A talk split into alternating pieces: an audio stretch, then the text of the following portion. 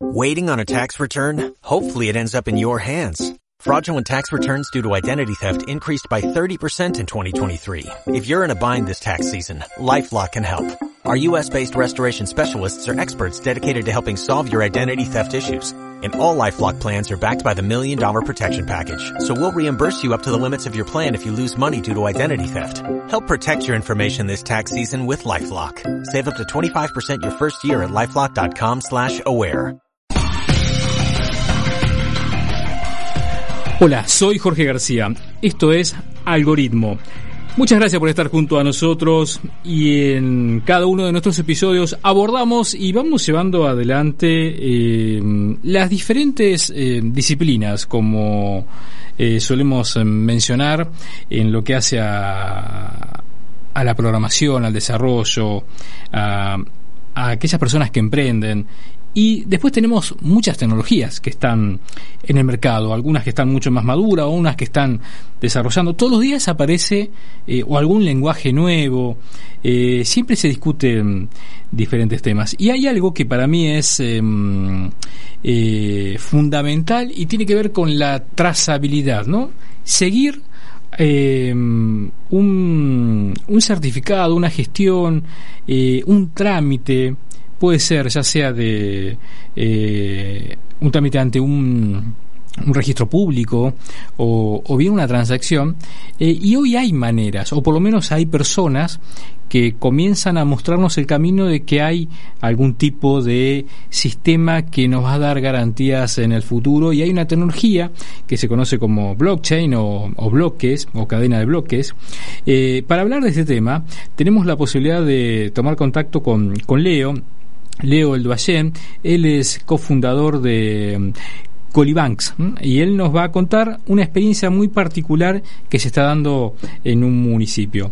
Hola Leo, gracias por estar con Algoritmo. Jorge García te saluda. Hola Jorge, ¿cómo estás? Muchas gracias a vos por, por tenerme. Un placer estar aquí para conversar con ustedes. Bueno, primero contarnos un poco, que tenemos una pregunta de rigor, es eh, cómo te formaste, cuál es tu formación y, por qué comenzaste a, desarrollar o por lo menos trabajar más con, con blockchain. Bueno, te cuento, yo la de formación soy abogado, porque tengo un terciario en desarrollo de software, siempre fui muy, muy autodidacta en todo lo que tiene que ver con tecnología. Eh, y en un, hace no mucho tiempo, hace 6, 7 años, estaba trabajando en una de las empresas de e-commerce más grandes de Latinoamérica, seguro que todos se imaginan fácilmente cuál. Eh, y mientras estaba desarrollando allí políticas online para el sitio del portal de ayuda y demás, siempre digo tuve la fortuna de abrir un reclamo en particular dentro de los varios informes que nos mandaban y ese reclamo se trataba sobre una compra-venta de Bitcoin en esta plataforma. Esa fue la primera vez que yo leí la palabra Bitcoin en mi vida, año 2012. Este, y entré a investigarlo por mi cuenta, entré a leer al respecto y haciendo una búsqueda un poco más, más cercana, buscando Bitcoin en Argentina, Bitcoin en Buenos Aires, eh, me topé con el website de una ONG que se llama Bitcoin Argentina, que sí, claro. a capacitar y dar charlas sobre esto. Y para hacerte la historia corta, allí me acerqué, conocí a quienes hoy son mis socios dentro de, de Coibanks, empezamos a colaborar en la ONG hasta que un buen día uno de ellos eh, nos paró un poco y dijo tenemos que pensar cómo aplicar esta tecnología al sector financiero eh, y ahí comenzamos con el desarrollo de la plataforma de Coibanks que en definitiva se dedica a esto, ¿no? a permitir que instituciones financieras, gobiernos, bancos integren sus soluciones de pagos eh, o financieras de distinta índole, por ejemplo factoring o, o, de inversión, a nuestra plataforma para transaccionar activos digitales en la blockchain. Bien, y contanos, eh, yo creo que en algún momento esto va a tomar eh, más forma y va a ser más popular, ¿no? Se ve, se ve que todavía hay como hay reparos o la legislación no ayuda o los otros actores de la economía todavía no, no están prestando su conformidad. Eh, ¿Cómo funciona la transacción donde eh, interviene blockchain? Básicamente lo que, lo que se hace es que se, los usuarios que participan de esa transacción, lo que se generan son billeteras o cuentas para simplificarlo dentro de la blockchain. O sea, la blockchain, para simplificarles el concepto, es una base de datos distribuida. Supongo que la mayoría de los oyentes aquí manejan el concepto de base de datos, en donde lo que tienen es usuarios identificados con, en un esquema transaccional, con algún balance. Esa base de datos normalmente le pertenece a alguien. En el caso del banco, le pertenece al banco y está alojada en los servidores del banco.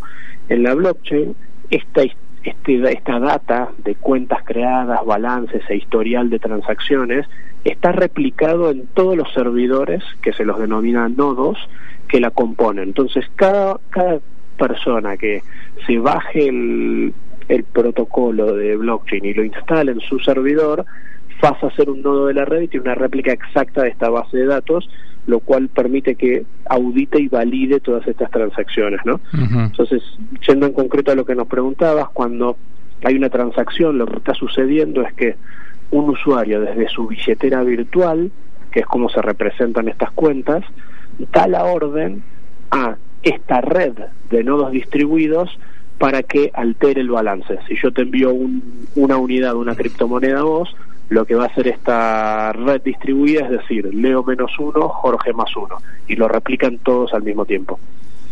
Bien, eh, eh, ahí me, me quedo, porque justo estaba viendo la, en, el site de, de que, no sé, por ejemplo, agarro un artículo que dice blockchain mejorará la trazabilidad de la industria cárnica.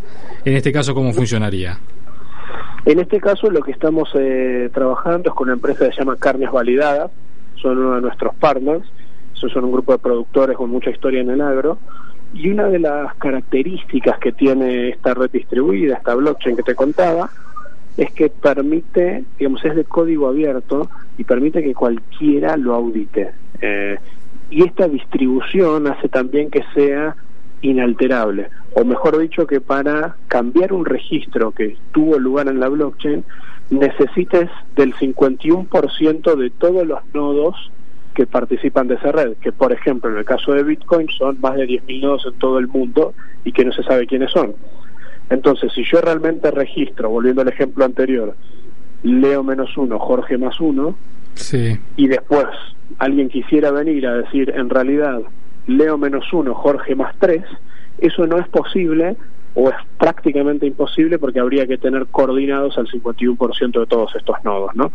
Cuando esto lo traducimos a la industria de la logística, la trazabilidad, en este caso de la trazabilidad de las cabezas de ganado, como es el caso de carnes validadas, lo que hacemos es en cada transacción de la blockchain, en cada transacción de esa criptomoneda, agregamos una pequeña metadata en forma de un hash. Eso es como se lo reconoce técnicamente, ¿no? Es como si fuera una huella digital. Claro, es una cantidad de cifra única, ¿no? Una cantidad de, caracteres eh, alfanuméricos. Exactamente. Entonces yo puedo identificar a cada, por ejemplo, a cada cabeza de ganado con un hash en específico.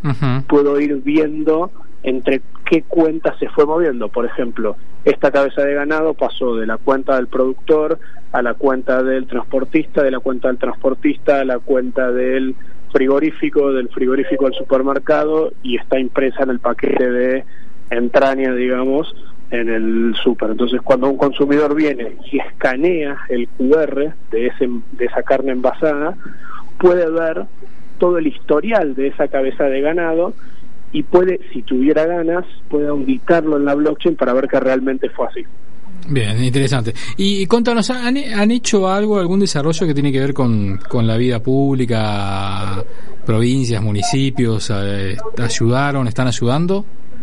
Sí, hemos, hemos trabajado con el municipio de, de Marcos Paz, en la provincia de Buenos Aires, en donde lo que hemos desarrollado es una, una billetera virtual que maneja activos digitales. Esos activos digitales funcionan como un incentivo para el contribuyente en donde lo que se busca es mejorar la interacción del gobierno con los con el contribuyente, fomentar el consumo local y aumentar la recaudación.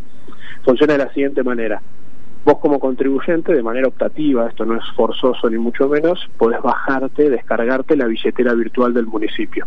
¿sí? Si vos pagás tus impuestos en fecha, te van a devolver el 10% de ese monto en activos digitales.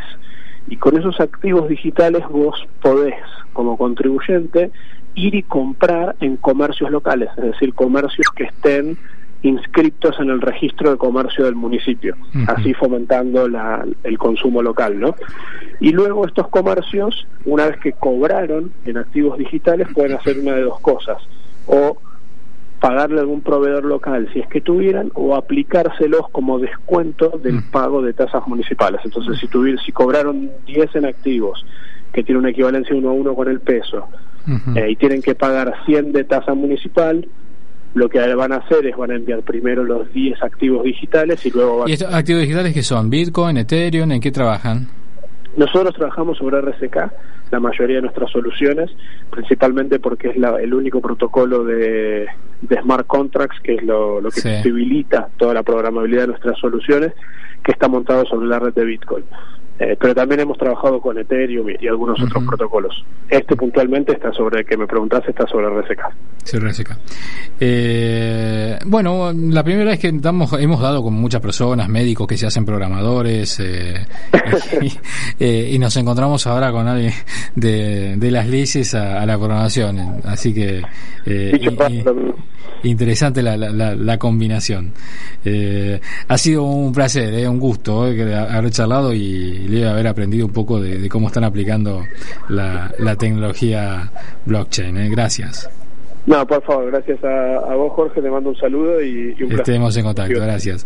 Allí estamos hablando con, con Leo Elduayen, cofundador y y la persona está al frente de ahí de, de Coiban me parece interesante. En este caso no de, de, la trazabilidad de, un no me imagino todavía pero bueno ya existe.